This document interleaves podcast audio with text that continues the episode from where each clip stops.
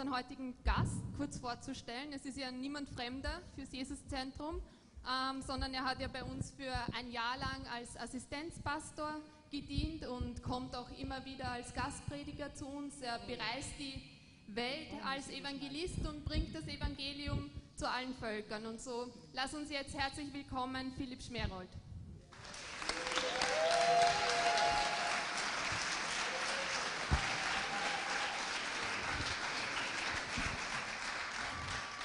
Philipp, vielen Dank, dass du heute da bist und dass du uns ein bisschen ähm, aus deinem Leben erzählen möchtest. Du bist ja ähm, in, also bei Braunau aufgewachsen und deine Eltern, glaube ich, haben eine Gast- und Landwirtschaft und du hast aber als Jugendlicher eine ganz spezielle Zeit durchgemacht. Du hast dich einer rechtsradikalen Gruppe angeschlossen, also sogenannten Skinheads.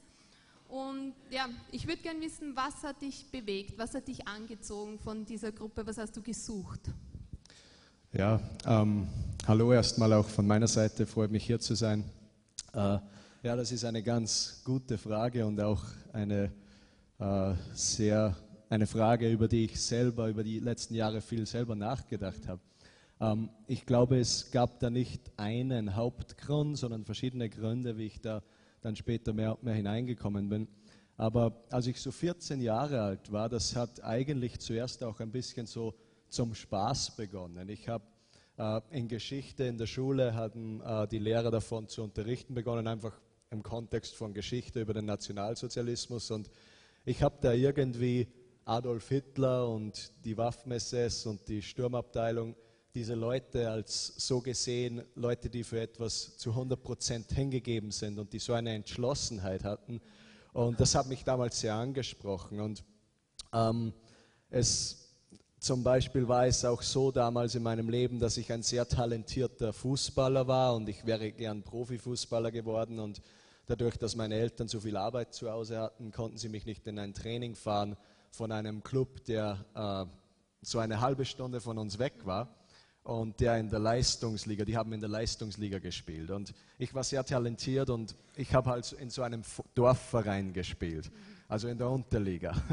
Und äh, jetzt ist das mit dem Traum, vom, sich da weiterzuentwickeln im Profifußball irgendwie geplatzt. Und so bin ich auch ein bisschen frustriert worden. Das war auch ein Mitgrund. Und, ähm, aber was ich jetzt später als so einen der Hauptgründe betrachte, ist die Musik. Und als ich circa 14 war, auch habe ich so eine CD geschenkt bekommen mit äh, verbotenen rechtsextremen Inhalten. Und die CD war sehr zerkratzt, sie funktionierte gar nicht besonders gut und äh, damals, ich habe die auf dem Windows Media Player irgendwie raufkopiert und habe sie auf eine neue CD gebrannt. Und aus irgendeinem Grund ist sie dann wieder gegangen, die CD. Und ich habe dann begonnen, die CD wieder und wieder anzuhören. Und es war nicht, weil die Musik so gut war, weil die Rechten können nicht besonders gut singen, meiner Meinung nach. Aber ich habe dann äh, begonnen, diese Samen zu sehen irgendwo. In der, in der Bibel gibt es so einen Vers in Sprüche Kapitel 4, wo steht, dass man sein Herz bewahren soll. Und ich habe das damals halt auch nicht gewusst. Und so würde ich jetzt später die Musik und das, dieses Gedankengut, was dann mehr und mehr in mein Leben gekommen ist, als einen der Hauptgründe äh, betrachten, wie ich da reingekommen bin, weil ich habe von Gewalt gehört, von dem, was die gesungen haben und es hat, war nur eine Frage der Zeit, bis das Realität wurde in meinem eigenen Leben dann. Wie hat es da in dir ausgesehen? Wonach hast du dich da irgendwie gesehnt oder gesucht?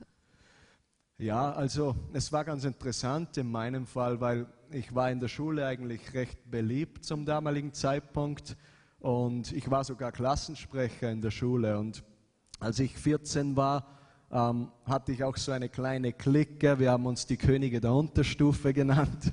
Und ähm, zuerst waren das halt ein bisschen so Lausbubenstreiche und man schmiert halt irgendwo oder ich habe irgendwo ein Hackenkreuz hingeschmiert, auch um irgendwie vielleicht herauszustechen und oder ein bisschen gegen die Lehrer mich aufzulehnen. Ich kann mich noch erinnern, einmal habe ich so einen Aufsatz geschrieben, wo ich dann zum Schulpsychologen geschickt wurde, was eigentlich kompletter Spaß war zuerst.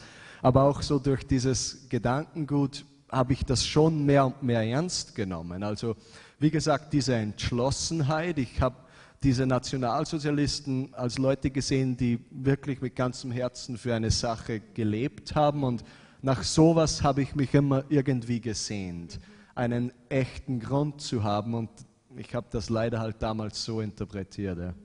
Und wie hat sich das dann entwickelt? Hat deine Laufbahn dann in dieser Gruppe ausgesehen? Ja, also es ist dann wirklich immer schlimmer geworden, weil ähm, mit 14 Jahren hatte ich dann die erste Anzeige, mit 16 Jahren die erste Gefängnisstrafe auf Bewährung. Also die Schlägereien sind eigentlich teilweise fast wöchentlich dann gewesen. Und ähm, zuerst waren wir so eine kleine Gruppe von 15-, 16-Jährigen und dadurch, dass ich so gewalttätig war in den jungen Jahren, bin ich so dann in den Kontakt gekommen mit den gröberen Jungs. Und das war so eine Organisation, die auch in verschiedenen Ländern der Welt auch verboten ist und als kriminelle Vereinigung verboten ist. Und mit denen war ich dann involviert. Und das war dann, das waren dann keine Straßen-Skinheads oder so, sondern die haben riesige Konzerte organisiert, wo dann rechtsextreme Rockbands gekommen sind und so. Und da war ich dann sehr tief drinnen. Ich war viel in der Schweiz, in Vorarlberg, viel mit Engländern und Amerikanern und so haben wir dann gemeinsam solche Dinge gemacht. Und Musik war immer so dieses Hauptwerkzeug, um irgendwie junge Leute da hereinzuziehen, genau. Und hat dich das langfristig befriedigt oder gab es dann irgendwann einen Punkt, so, den du als Wendepunkt in deiner rechtsradikalen Karriere bezeichnen würdest? Ja, es war damals schon ganz interessant, jetzt wenn ich auch zurückblicke, weil die Leute, die da schon Jahrzehnte teilweise drin waren, manche meiner Freunde, als ich 19, 20 war, die waren 35 oder 40 Jahre alt und das waren so irgendwie meine Vorbilder.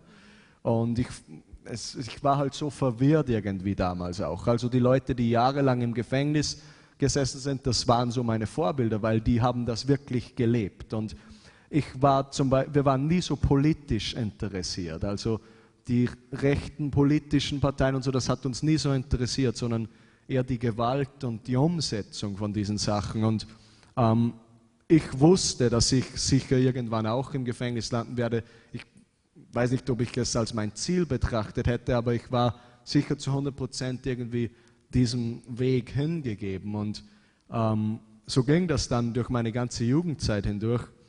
Äh, es gab schon immer wieder Situationen, wo ich auch damals, glaube ich, schon gemerkt habe, dass Gott mir irgendwie auf eine komische Art und Weise nachgeht. Ich kann es nicht genau erklären, aber in der Bibel gibt es zum Beispiel so einen Vers, dass Gott seinen Segen auf Gerechte und Ungerechte regnen lässt, auf Gute und auf Böse. Und so jetzt, wenn ich zurückblicke, habe ich doch viel Bewahrung erlebt, obwohl ich all diese Vorstrafen hatte und so viele Konsequenzen auch damals hatte.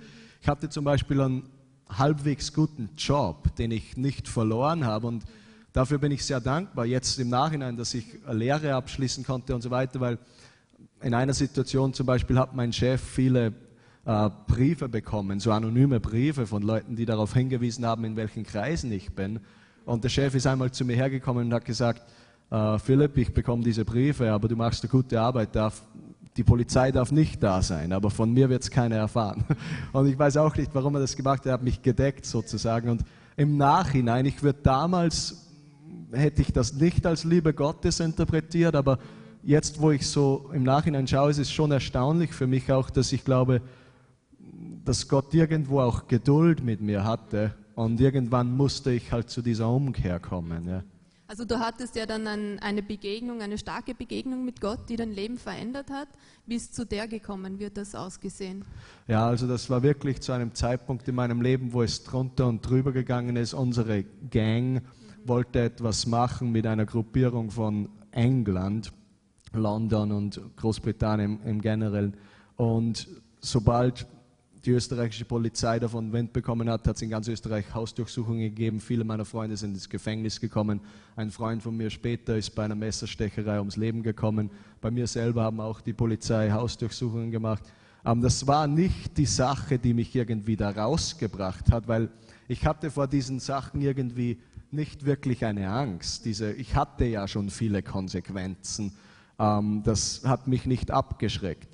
Nur hat sich alles irgendwie in meinem Leben zugeschnürt und ich hatte eine Freundin, die ich sehr gemocht habe damals, die hat dann mit mir Schluss gemacht, weil sie ein Kind hatte, das nicht von mir war, sondern von ihrem früheren Lebenspartner und der hat sie irgendwie ihr gedroht, weil ich so gewalttätig war, dass ihr das Kind nimmt und jetzt hat sie mir Beschluss gemacht. Und das war dann auch ein bisschen eine emotionale Sache. Ich war sehr traurig über das auch. Und verschiedene Umstände hat es da gegeben, die, wo ich wirklich so am tiefsten Punkt meines Lebens war irgendwie damals. Also ich habe mich von allen ungeliebt gefühlt. Das war etwas, was auf einmal so real geworden ist für mich. Wow, ähm, du hast so viele Leute verletzt, du hast so vielen Leuten wehgetan und eigentlich ähm, du hast so viele Beziehungen kaputt gemacht. Ich habe auch meiner eigenen Familie wehgetan in, in verschiedenen äh, Arten und Weisen.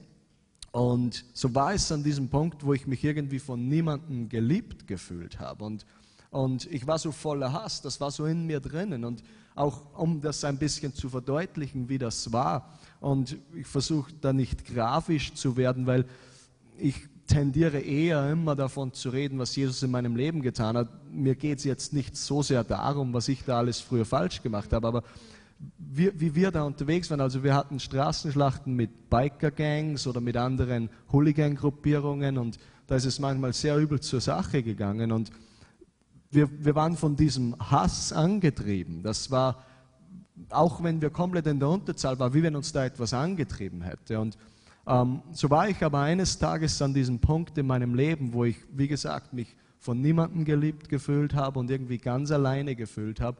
Und ich habe einfach zu Gott gesagt, Gott, wenn es dich wirklich gibt, ich war da auf so einem Bett und ähm, ich war so verzweifelt irgendwie. Und ich habe einfach zu Gott gesagt, Gott, wenn es dich wirklich gibt, dann, dann gib mir eine andere Richtung, gib mir einen Ausweg aus diesem Schlamassel. Und in dem Moment, wo ich das äh, gesagt habe, ist jetzt mittlerweile spüre ich das die ganze Zeit, wenn ich in so einem Lobpreisgottesdienst bin zum Beispiel, die Gegenwart Gottes kam irgendwie in mein Zimmer herein und auf einmal auch in meinem Verstand das Evangelium, was Jesus für mich getan hat, dass ich Vergebung haben kann, dass ich seine Liebe annehmen kann. Auf einmal hat das alles Sinn gemacht und ich habe einfach den Namen Jesu ausgerufen und in einem Moment war dann dieser Hass weg und ich wusste, ich kann jetzt in ein neues Leben schauen. Und das ist so im Kurzformat, was, da erlebt, äh, was ich da erlebt habe. Genau. Und jetzt noch ganz kurz, was hat sich verändert? Was ist jetzt anders in dir und mit dir? Ja, also wie gesagt, ich war sowas von voller Hass. Ich, ich habe da zwei so Bilder mitgenommen, vielleicht kann man die kurz herzeigen. Auch weil heute, wenn mich Leute manchmal sehen, dann glauben sie das oft gar nicht so, wie ich da früher war oder wo ich da drinnen war früher. Und weiß nicht, ob diese Bilder bereit sind jetzt zum Herzeigen oder nicht, egal. Auf jeden Fall, man hat mir das richtig angesehen. Ähm, ja, das war in meiner Jugendzeit. Ich hatte in meinem Zimmer lauter Fahnen von Hackenkreuzen und alles Mögliche.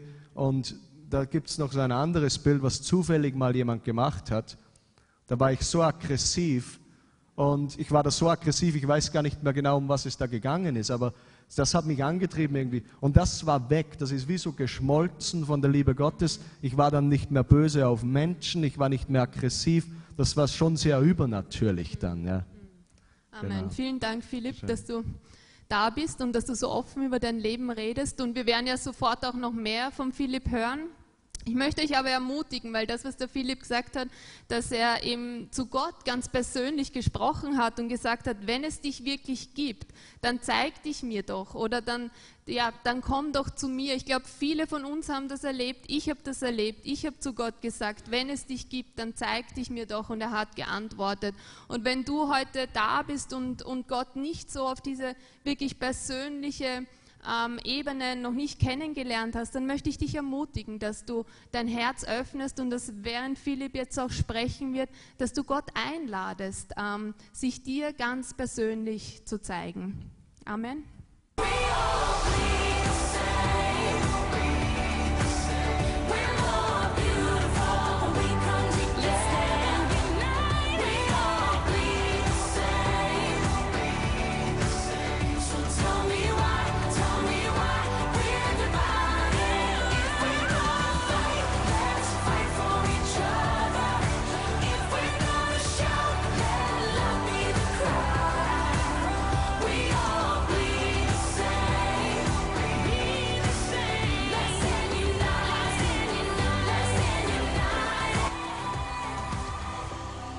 Sehr tolles Lied auch. Ich habe mir das vorher im Hotelzimmer zum ersten Mal angehört ähm, und wo diese Botschaft auch irgendwie in diesem Lied schon sehr eindrücklich weitervermittelt wird, dass die Liebe Gottes wirklich Menschen verändern kann und Situationen verändern kann. Wie viele glauben das heute Abend? Wow, das waren ganz schnelle Hände, die so hochgeschossen sind. Das ist immer gut.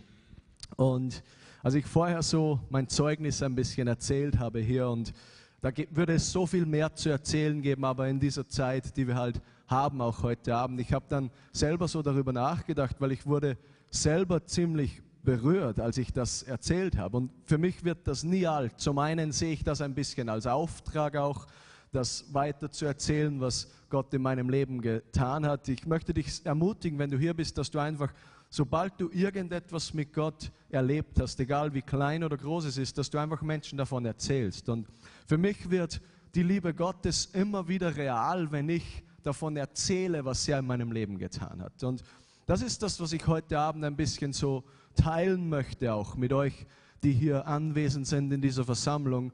Die Liebe Gottes ist wirklich real und sie ist wirklich erfahrbar. Und ich hatte so viel Hass in meinem Leben und ich hatte so viel Furcht in meinem Leben, weil dieser Hass war irgendwo auch motiviert von Furcht.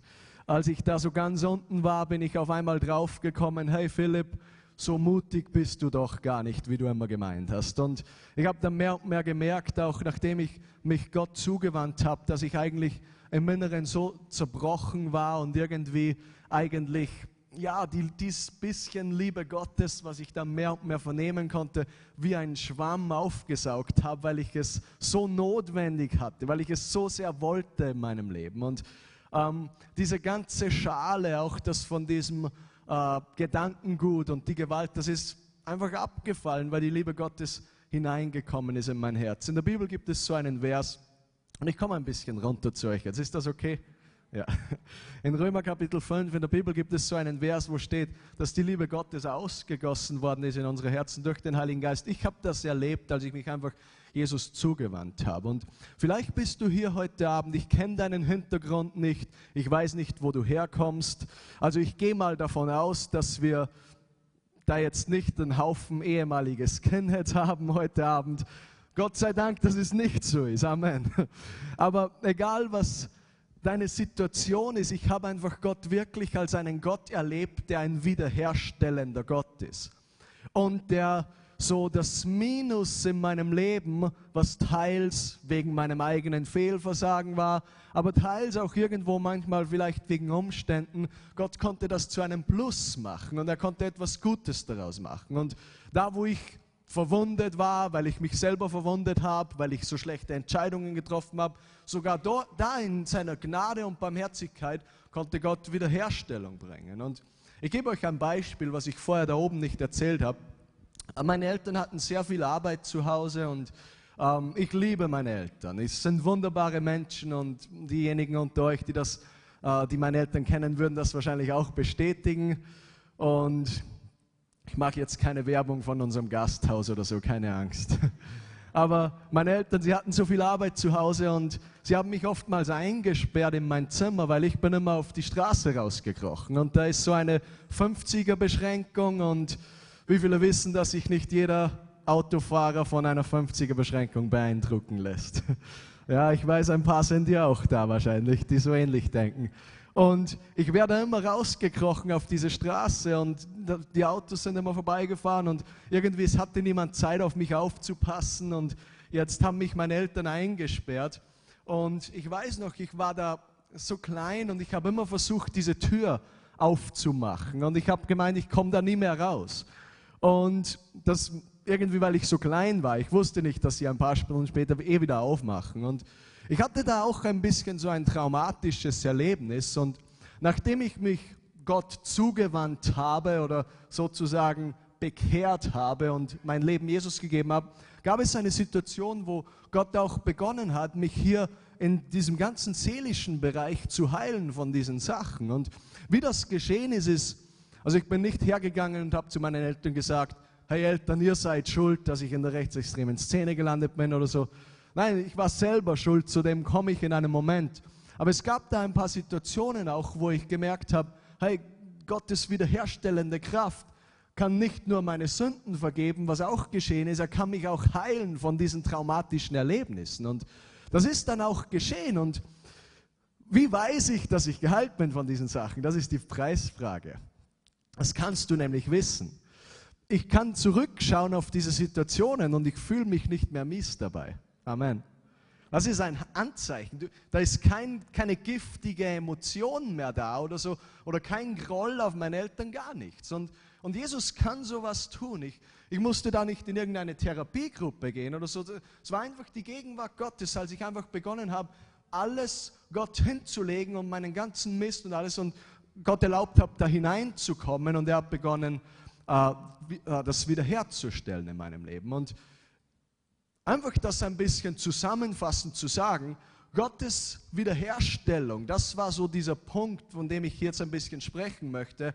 Gott kann dich geistlich wiederherstellen. Das bedeutet, dass du eine Beziehung mit ihm haben kannst und eine Gemeinschaft mit ihm haben kannst. Er kann dich seelisch wiederherstellen, dass du keine Verwundungen mehr rumtragen musst oder irgendwelche Verletzungen, Gott kann das heilen und dich so füllen mit seiner Liebe, sodass du schnell anderen Menschen vergeben kannst und so weiter. Und, und er kann uns auch körperlich wiederherstellen. Ich habe das auf diesen drei Ebenen irgendwie erlebt, auch körperlich. Ich habe früher auch geboxt und so Sachen und ich konnte so schnell Schnur sprengen. Mein Vater hat immer gesagt, schaut mal an Philipp an, wie der Schnur sprengen kann. so ganz schnell. Und, und einmal habe ich mich verletzt an meinem Knöchel und mein Knöchel war so angeknackst, nicht gebrochen, aber irgendwie so angeknackst. Und ich war dann später nach meiner Bekehrung in so einer Heilungsversammlung mal, wie auch hier im Jesuszentrum wird ja auch für Kranke gebetet und so, was eine tolle Sache ist. Und dieser Prediger hat dann gesagt, gib einfach deine Hand auf die Stelle, wo du Schmerzen hast. Ich habe das dann gemacht.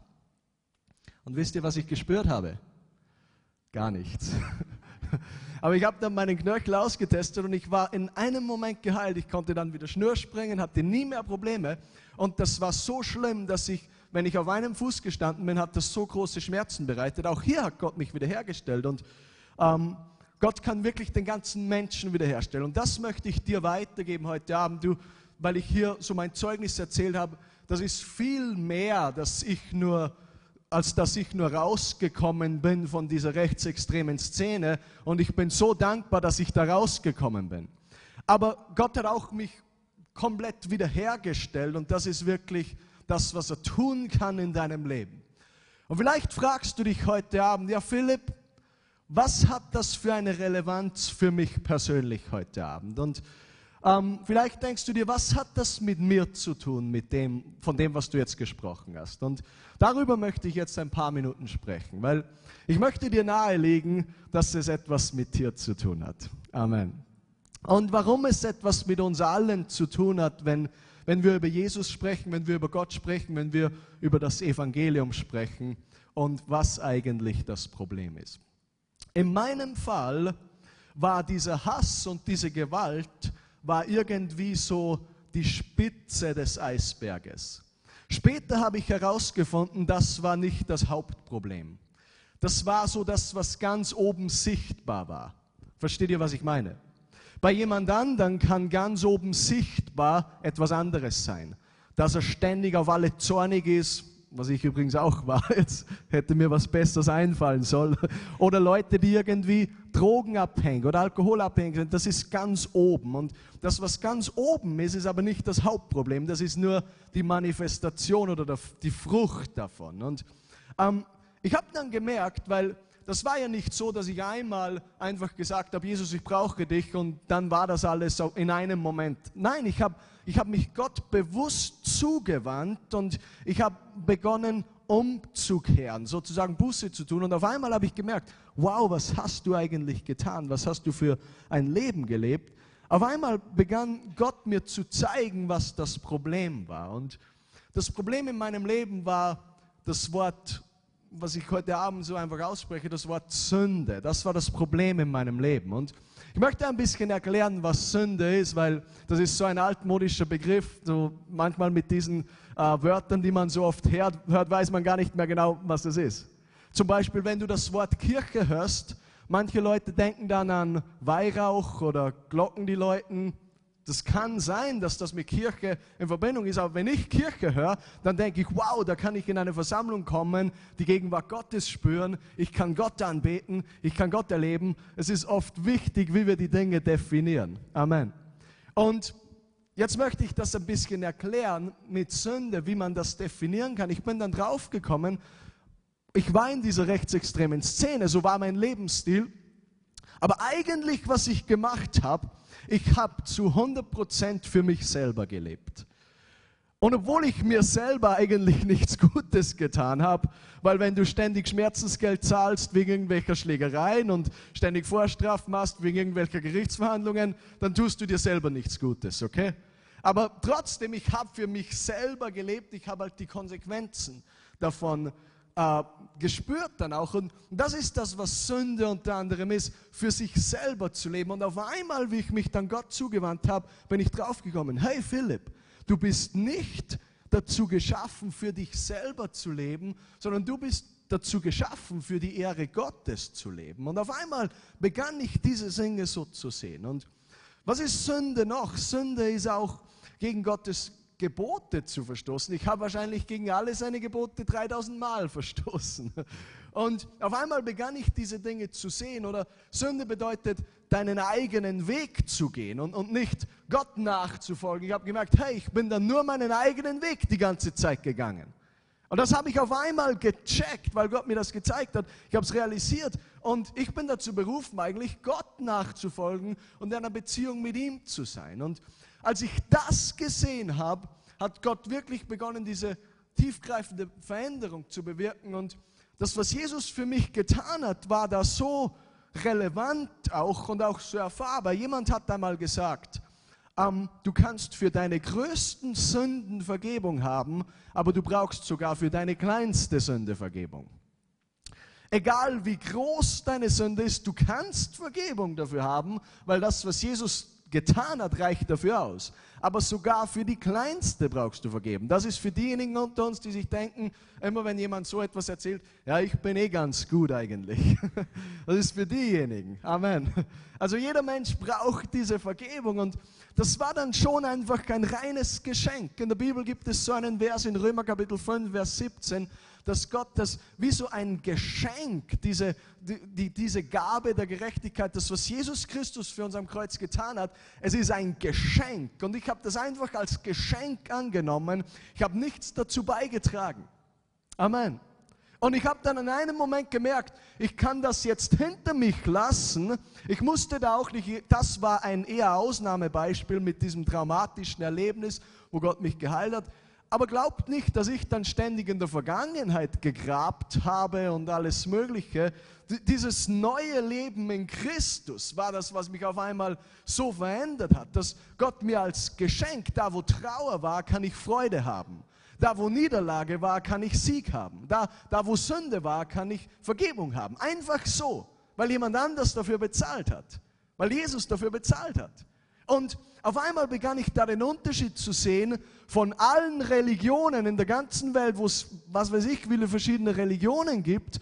Und der echte christliche Glaube, diese Möglichkeit, eine Beziehung zu haben mit einem lebendigen Gott, nur wegen dem, was er getan hat und überhaupt nicht wegen dem, was ich getan habe oder nicht getan habe. Halleluja. Das ist so was Besonderes und ich erlebe das jeden Tag in meinem Leben. Das ist etwas, dieses Evangelium, das funktioniert jeden Tag in deinem Leben. Und ich merke, wie Gott mich manchmal tröstet und mir manchmal hilft. Und viele von euch könnten Zeugnis geben von solchen Situationen auch. Und es ist wirklich so ein Geschenk. Und ich habe mich vorher daran erinnert, an eine Situation, als ich damals in dieser Szene war. Ich war ja des Öfteren in Gerichtsverhandlungen. Und ähm, es war da so bei mir damals, dass ich in der Arbeit Zeitausgleich genommen habe, wenn ich Gerichtsverhandlungen hatte, weil natürlich gehe ich nicht zu meinem Chef und sage, hey Chef, ich muss wieder zum Gericht, kriege ich eh frei. Ich hätte frei bekommen müssen, weil du musst ja erscheinen zum Gericht, aber ich, wenn du Zeitausgleich nimmst, musst du ihm halt nicht sagen, warum du weg bist. So habe ich mir damals gedacht und ich bin dann wieder bei einer Gerichtsverhandlung gewesen und ähm, das war fast schon so, jetzt im negativen Sinne wie so eine Routineübung oder so, weil ich war immer der Schuldige und ich habe einfach das Urteil abgeholt.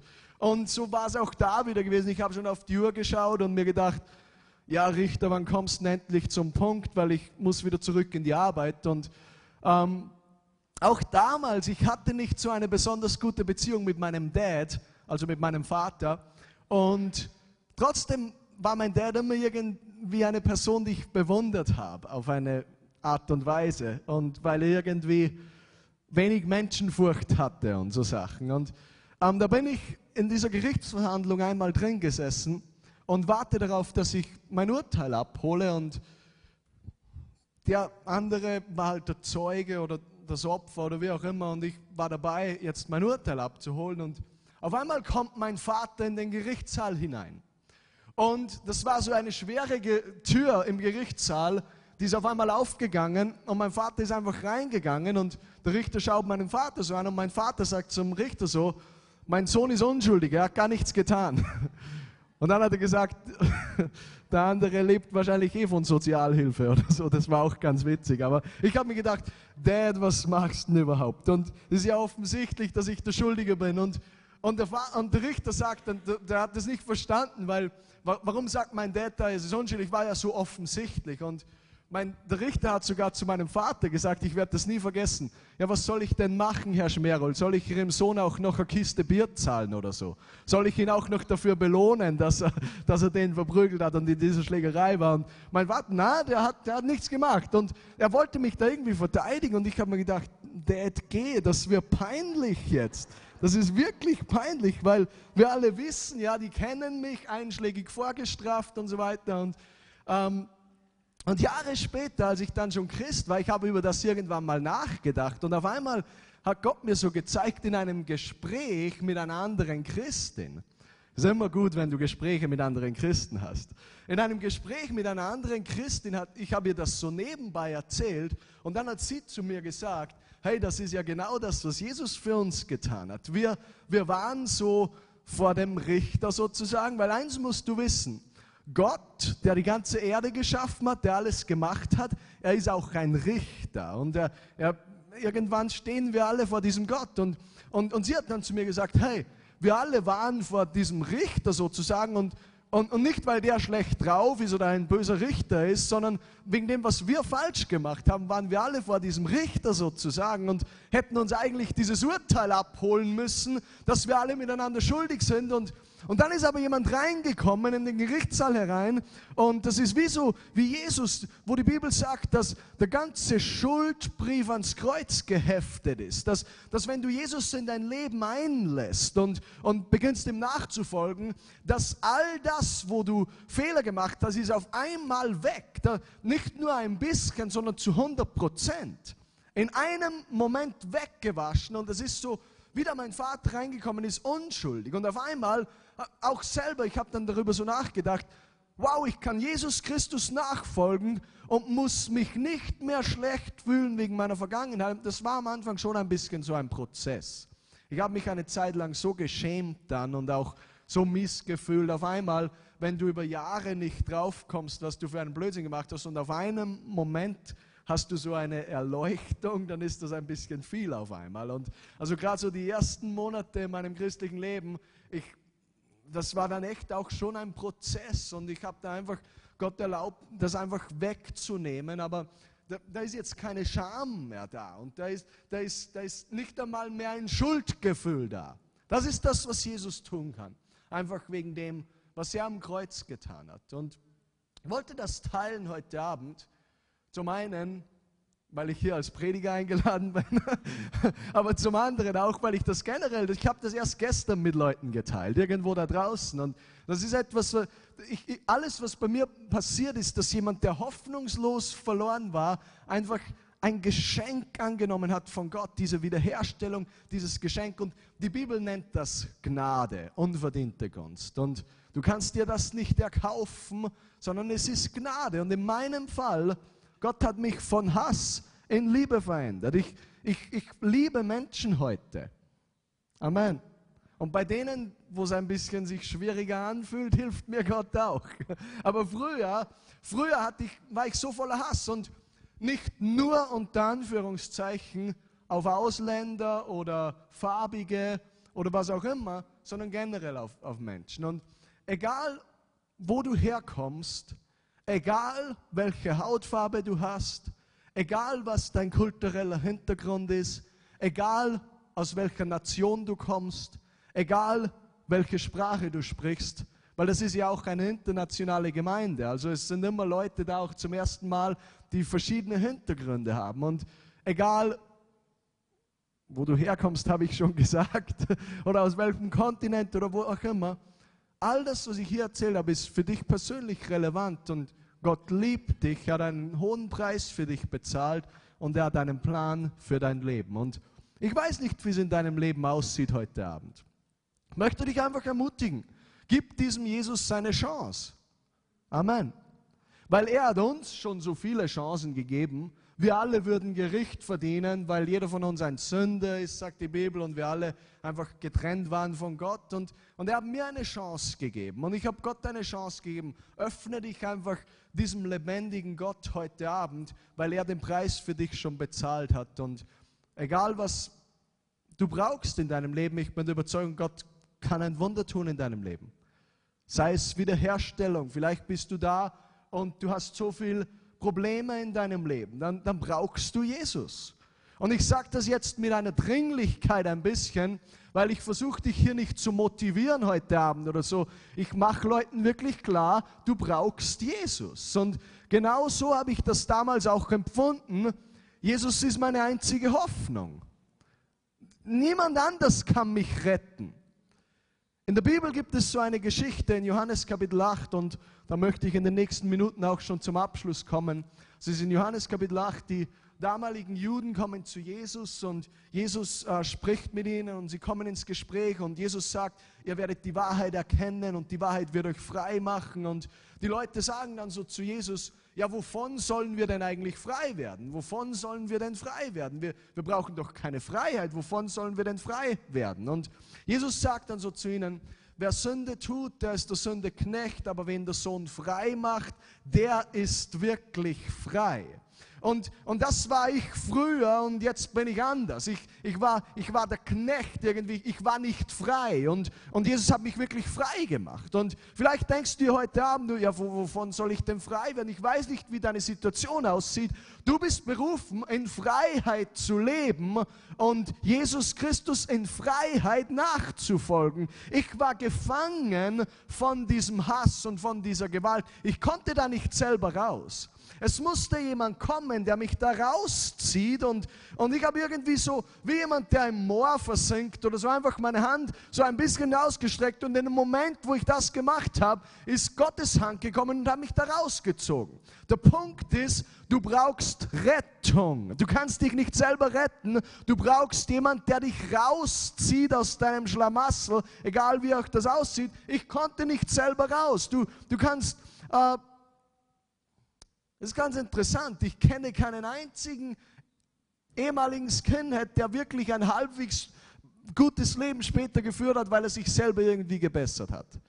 Da, da kommst du nicht selber raus. Und, und wenn du nicht frei bist, und, dann kommst du da nicht selber raus. Du brauchst Jesus, du brauchst einen Retter. Und dafür möchte ich eine Einladung ausgeben heute Abend, dass du diesem Retter dich öffnest und dich von ihm retten lässt. Ich habe das vorher gerade erklärt. Vielleicht denkst du noch immer, wovon brauchst du Rettung? So wie die damals gesagt haben, du brauchst Rettung von diesem für dich selber leben, von, diesem, von dieser Macht der Sünde. Du brauchst Rettung von dem. Niemand kann dir da helfen. Du brauchst das, was Jesus getan hat am Kreuz und er ist auch nicht tot. Amen. Er ist gestorben am Kreuz, aber er ist wieder auferstanden, sagt die Bibel. Und in dieser Auferstehungskraft kannst du leben als ein Überwinder und so weiter und voll sein mit der Liebe Gottes, die weitergeben an andere Menschen. Das ist das, was er vorbereitet hat für dich. Diese Rettung, diese Wiederherstellung, egal wo du die brauchst. Und ich möchte hier heute Abend zum Abschluss einfach beten und ein bisschen noch das zusammenfassen. Das Thema war von Hass zu Liebe. Und das hört sich so 180 Grad an, so ist es wirklich im, im Reich Gottes. So, so kann Gott Menschen verändern. Du, in der Bibel siehst du so viele Beispiele, wo, wo ein, einen gibt es, der Paulus geheißen, der hat sogar Christen getötet, also der hatte wahrscheinlich auch viel Hass in seinem Leben. Und, und er ist zu Gott gekommen und Gott hat ihn sowas von wiederhergestellt und dann ist er ein Missionar geworden. Red von einer Lebensveränderung. Jetzt predigt er von dem, wo er vorher versucht hat, dir umzubringen. Solche Dinge kann Gott machen. Vielleicht bist du hier und ein bisschen, ja, vielleicht hast du, du hast das schon mal gehört oder was auch immer. Der, der, Schlüssel ist, liebe Freunde, der Schlüssel ist so dieses zu Gott kommen, dich ihm öffnen und zu sagen, Gott, ich brauche dich, ich schaffe es nicht selber, das ist der Schlüssel. Da wirst du beginnen, Gottes Kraft und Gottes Gnade in deinem Leben wirksam zu sehen. Lass uns gemeinsam aufstehen.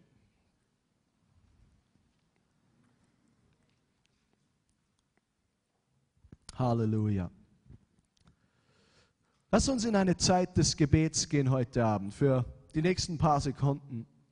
Vielleicht bist du hier und du weißt gar nicht genau, wie du beten sollst. Ich glaube, Gott holt uns da ab, wo wir sind.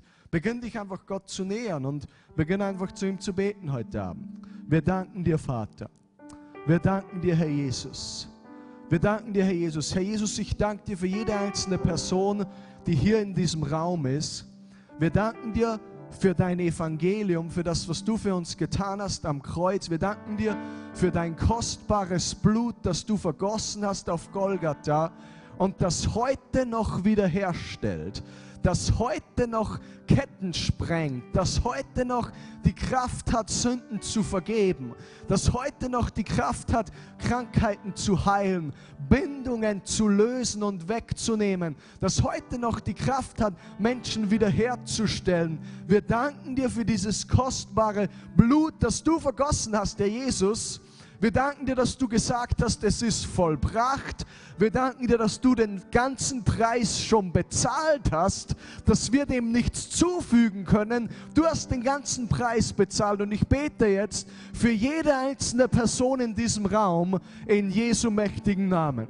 Ich bete für jede einzelne Person in diesem Raum für Freiheit, Freiheit über Herzen heute Abend, Freiheit über das Gedankenleben heute Abend, Freiheit, eine Entscheidung zu treffen. Ich danke dir, dass wo dein Geist ist, da ist Freiheit, sagt die Bibel. Wir danken dir, Herr, dass heute Abend hier dein Geist ist und dass hier Freiheit ist. Und ich danke dir, dass du gekommen bist, weil du Menschen so sehr liebst. Ich danke dir, dass du gekommen bist, weil du mich so sehr liebst und weil du all diese Menschen da draußen so sehr liebst, die jetzt unter dem Einfluss meiner Stimme hier sind heute Abend. Ich danke dir, dass du diese Menschen so sehr liebst. Ich danke dir, Herr Jesus. Halleluja. Und ich möchte jetzt eine einfache Frage stellen.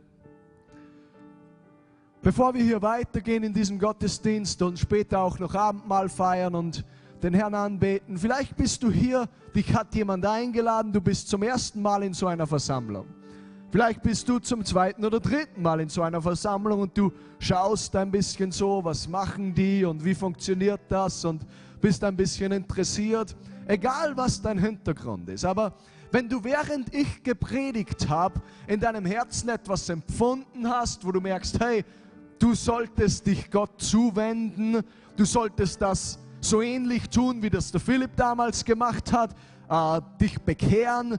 Oder, oder wenn du einfach in deinem Herzen gemerkt hast, du bist weg von Gott, du hast eigentlich keine Beziehung zu ihm, aber du möchtest eine Beziehung zu ihm haben dann glaube ich, dass du heute Abend in eine Beziehung mit ihm eintreten kannst, dass du heute Abend sagen kannst, Jesus, ich brauche dich in, in meinem Leben, dass du heute Abend sagen kannst, Jesus, ich, ich kann es nicht selber, ich schaffe es nicht alleine, ich, ich, ich habe solche, so viele, die Probleme stehen mir über den Kopf, ich schaffe es nicht, ich brauche dich, Jesus, rette mich, ich brauche dich in meinem Leben.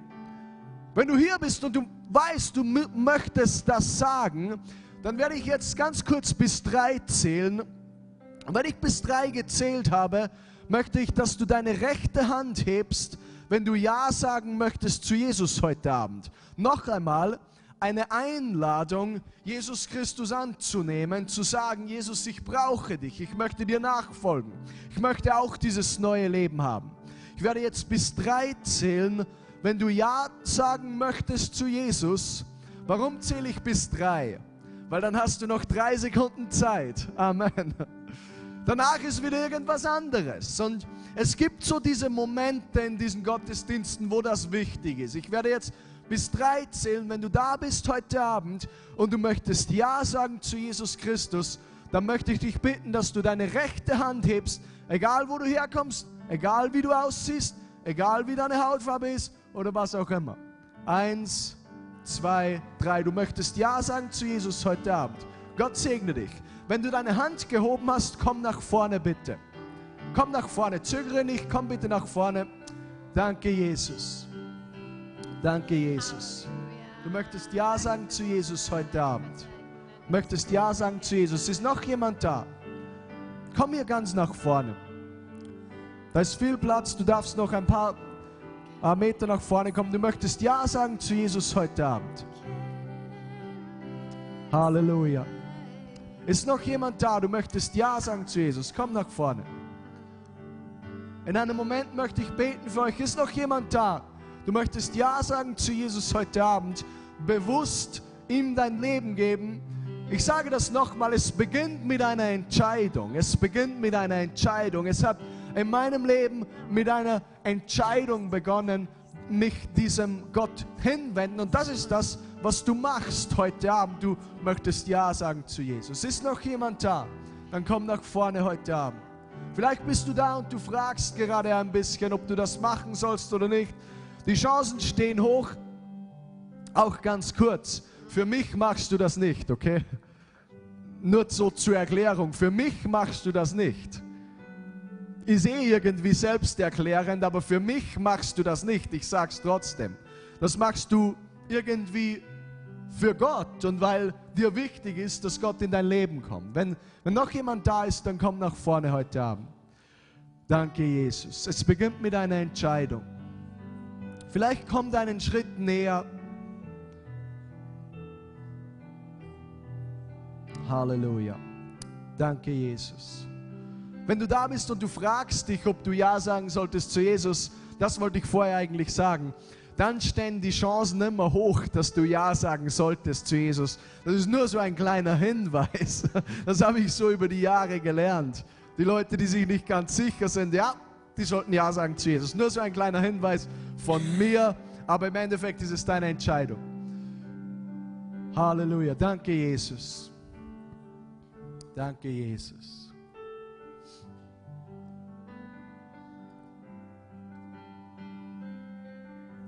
Lass uns gemeinsam beten heute Abend. Und ich möchte alle im Raum bitten, dass du deine Hände hebst, wo du gerade bist. Und lass uns gemeinsam beten. Und ich möchte einfach ganz kurz mit diesen Personen, die hier vorne stehen, beten und sie segnen. Ich segne euch in Jesu Namen. Lass uns gemeinsam vor den Herrn kommen und eine Art Gebet der Hingabe beten heute Abend. Und wir können das alle gemeinsam tun. Wenn du da hinten bist und du, Jesus ist schon in deinem Leben, dann kannst du das da hinten genauso tun wie die Personen, die heute vorne sind. Lass uns gemeinsam beten. Ich werde ganz kurz einfach euch in ein Gebet hineinführen und da ist nichts Magisches in diesen Worten drinnen. So wie ich das erklärt habe, ich habe ausgerufen zu Gott. Ich habe den Namen des Herrn angerufen die Bibel sagt in einem Vers, das ist in Römer Kapitel 10, wer in seinem Herzen glaubt und mit dem Mund bekennt, der wird gerettet werden. Also von dieser Rettung, das ist definitiv. Der, der wird nicht vielleicht gerettet werden, sondern das steht halt so drinnen. Ich glaube, das, was so drinnen steht. Und, und, und so wie ich das damals gemacht habe, lass uns gemeinsam den Namen des Herrn anrufen. Wollen wir das tun heute Abend? Einfach alle gemeinsam dem Herrn zu zeigen, wie sehr wir ihn brauchen. Wir schaffen es nicht selber wir brauchen ihn in unserem Leben. Lass uns gemeinsam beten. Lieber Herr Jesus, Lieber Herr Jesus, ich komme jetzt zu dir ich komme jetzt zu dir und ich weiß, dass ich dich brauche. und ich weiß, dass ich dich brauche. Ich danke dir für das, was du für mich getan hast. Ich danke dir für das, was du für mich getan hast. Wasche mich rein von allen Sünden Wasche mich rein von allen Sünden und ich empfange neues Leben. Ich danke dir für deine wiederherstellende Kraft. Ich danke dir für deine wiederherstellende Kraft. Ich möchte mich dir öffnen, Ich möchte mich dir öffnen, dass du alles neu machst in mir. dass du alles neu machst in mir. Ich danke dir so sehr, Ich danke dir so sehr, dass ich dich kennen darf dass ich dich kennen darf und dich immer mehr kennenlernen darf. und dich immer mehr kennenlernen darf. In Jesu Namen. In Jesu Namen. Amen. Amen.